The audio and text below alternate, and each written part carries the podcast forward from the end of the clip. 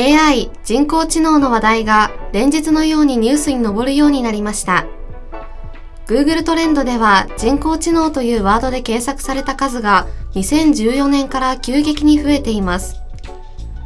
2019年時点では検索数が若干落ち着いていますが、継続して AI に注目している人が多いようです。皆さんは人工知能についてどのくらい知っていますか？機械学習やディープラーニングと AI の違いがわかりますか？近い将来人工知能が仕事を奪っていくというネガティブな意見まで散見される今、しっかり人工知能について理解することが大切です。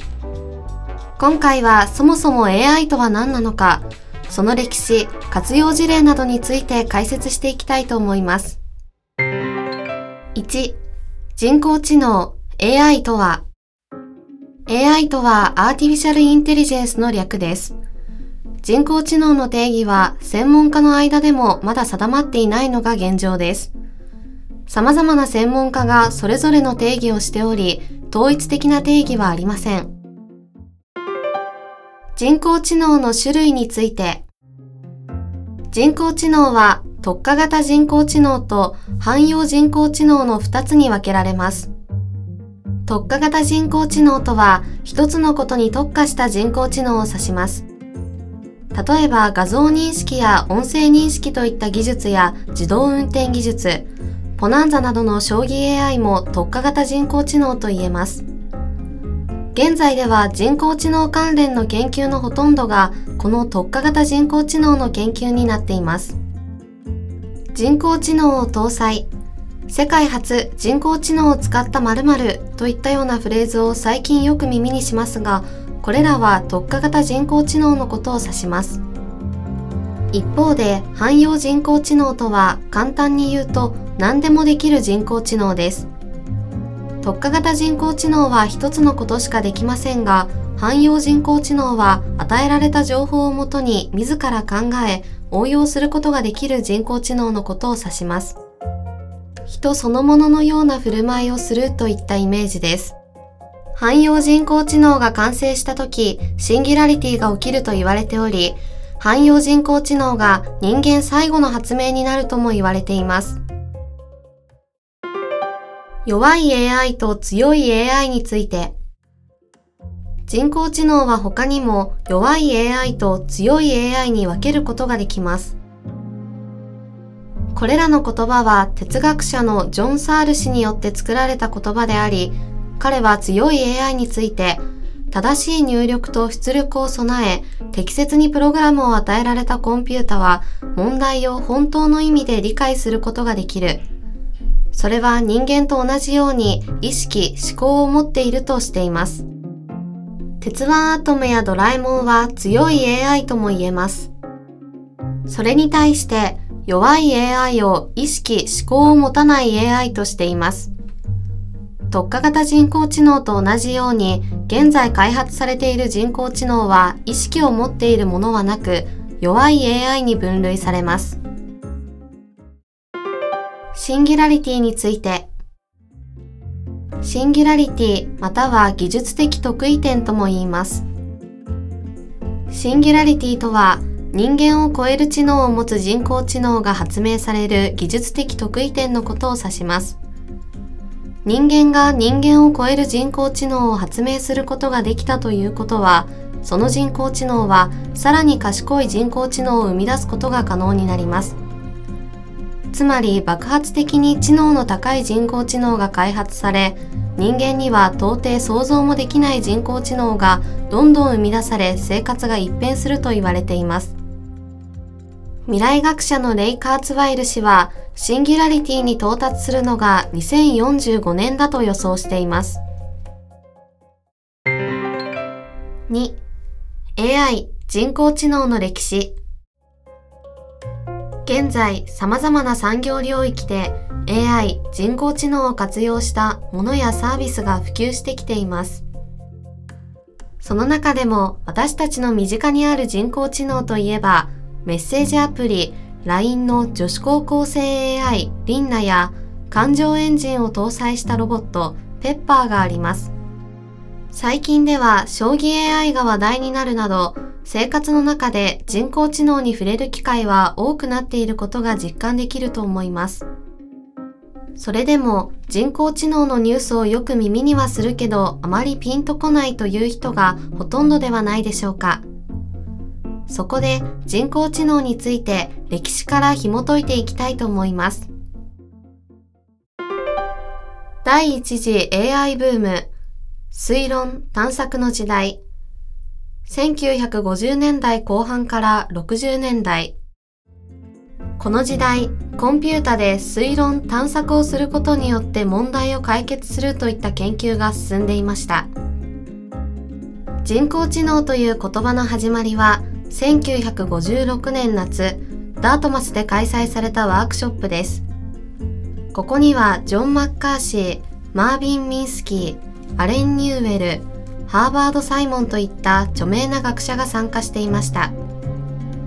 このワークショップではニューウェルとサイモンがロジックセオリストという人工知能プログラムのデモを行いました。これは自動的に定理を証明するプログラムで世界初の人工知能プログラムと言われていました。人工知能の概念自体は1947年のレクチャートゥーロンドンマセマティカルソサエティで提唱されていたのですが人工知能という言葉が使われたのはダートマス会議が初めてです。第一次 AI ブームではコンピュータプログラムにおける様々なアルゴリズムが考案され特にトイプロブレムと呼ばれる迷路からの脱出やパズルを解いたりなどを得意としていました。このブームの中で一見知的に見える問題をコンピュータが次々と解いていき世間を驚かせました。しかしよく考えてみると解いている問題はすべて明確なルールが定義されているものでした。実際に現実にある問題についてはその複雑な計算を処理する術がなく解くことができませんでした。このことが発覚すると人工知能に対する失望感が増していき、1970年代に冬の時代、つまり人工知能技術が停滞する時代に突入してしまいます。第二次 AI ブーム。知識を入れると賢くなる。1980年代。エキスパートシステムの開発、導入がきっかけとなり、第2次 AI ブームが起こりました。第1次ブームでは高度な計算はできましたが、現実的な問題となると厳しいものがありました。そこで開発されたエキスパートシステムは知識表現に重きを置いて作られた専門家の知識から得たルールを用いて特定の領域についての質問に答えるプログラムです。しかし、ここでも問題がありました。コンピュータには常識がないという問題です。ここで一つ例を挙げると、熱を下げるにはという質問に対して、解熱剤を飲ませるまたは殺すと答えたそうです。確かに死ぬと体温は下がりますが、そもそも前提として命を守るという条件がありますよね。ただ、コンピュータにはそういった常識がないために、このような答えを出してしまうのです。結局、このような問題に直面し、第二次ブームは収束しました。第三次 AI ブーム。機械学習、深層学習技術の発展。現在。結果的に2回とも人工知能の本質が見えないままブームは去っていきました。そして現在、第3次ブームが起こっています。この第3次ブームが起こった大きな要因として、ディープラーニングという技術の発展、ビッグデータの普及などが挙げられます。この技術により画像や映像から情報を抽出したり、音楽や文字の生成などが可能となっています。今までのブームでは与えられた知識を取り出してくることしかできませんでした。AI が目指すべきところは自ら学習し推測することです。それを可能にする技術がディープラーニングであると言えます。ディープラーニングがこれからの人工知能の発展に大きく関わってくることは間違いないでしょう。3. 機械学習ここからは機械学習について説明していきたいと思います。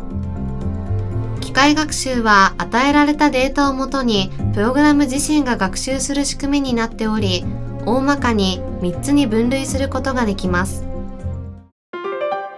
教師あり学習教師あり学習は問題となるデータと問題の正解データのセットを与えることによって学習する仕組みです。過去のデータから未来を予測する回帰と画像に何が映っているかなどを判別する分類を行うことができます。教師なし学習教師なし学習は正解データを必要としない学習方法です。与えられたデータの傾向を分析することができるクラスタリングなどがあります。適用例としてユーザーがショッピングサイトで買っているものの傾向を導き出すことができます。強化学習強化学習は与えられた問題に対して AI が試行錯誤をすることにより問題を解決する行動を学習します。アルファーゴという強化学習を用いて開発された囲碁 AI は世界で活躍するプロ棋士を倒して話題となりました。4. ディープラーニングニューラルネットワークとディープラーニング機械学習の具体的な学習の仕組みとして脳の神経回路を模倣したニューラルネットワークと呼ばれるモデルがあります。ニューラルネットワークの構造は入力となるデータを入れる入力層、入力層から流れてくる重みを処理する隠れ層、結果を出力する出力層で構成されます。ディープラーニングはニューラルネットワークの隠れ層をたくさん増やしたものになります。隠れ層の数を増やすことにより複雑なデータの学習を可能にしています。人工知能と仕事発展を続ける人工知能技術の中で世間では人工知能が仕事を奪っていくとまで言われています。実際に人工知能が仕事を奪っていく未来はすぐそこなのかもしれません。イギリスのオックスフォード大学のオズボーン准教授らが論文において人工知能に奪われそうな仕事のランキングを発表しています。1位は小売店販売員。じゃあロボットが接客するようになるのかと想像する方もいると思いますが、そうではなく、e コマースの使い勝手がさらに良くなれば、店舗の販売員が必要なくなるということのようです。確かに e コマースの利用がさらに加速すれば、対人での接客は必要なくなるでしょう。一つの作業を繰り返す業務は人間が行う必要がなくなってきています。しかし、それに伴って複雑な仕事が多くなってきているのも事実です。人間はこれから複雑な仕事をする役割を担っていかなければならないため、さらなるスキルアップが求められるでしょう。6. 人工知能とプログラミング人工知能開発に用いられる言語はいくつかありますが、その中でも最も人工知能関連でよく使われている言語が Python と呼ばれる言語です。では、なぜこの分野で Python がよく使われているのでしょうか？有名なプログラミング言語で言うと C、Java などがありますが、それに比べて Python は型と呼ばれるプログラムの書く上でのルールがとても少なく、大量のプログラムを簡潔に書くことができます。それゆえに膨大なデータを処理する必要がある人工知能開発に重宝されているのです。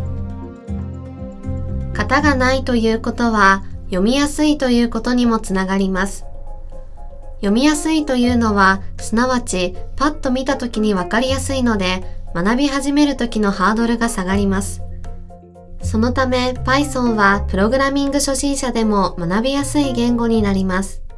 7. まとめ人工知能はすでに様々な分野で活用され成果を上げています。これからさらに研究が進むにつれ幅広く利用されることは間違いないでしょう。それによって人間は仕事を奪われるといったネガティブなイメージがありますが、ポジティブに捉えればやらなくて良い仕事が増えるとも考えられます。人工知能が発達していくにつれ、世の中はさらに便利で住みやすくなっていくことでしょう。人工知能の今後の発展にますます期待が高まります。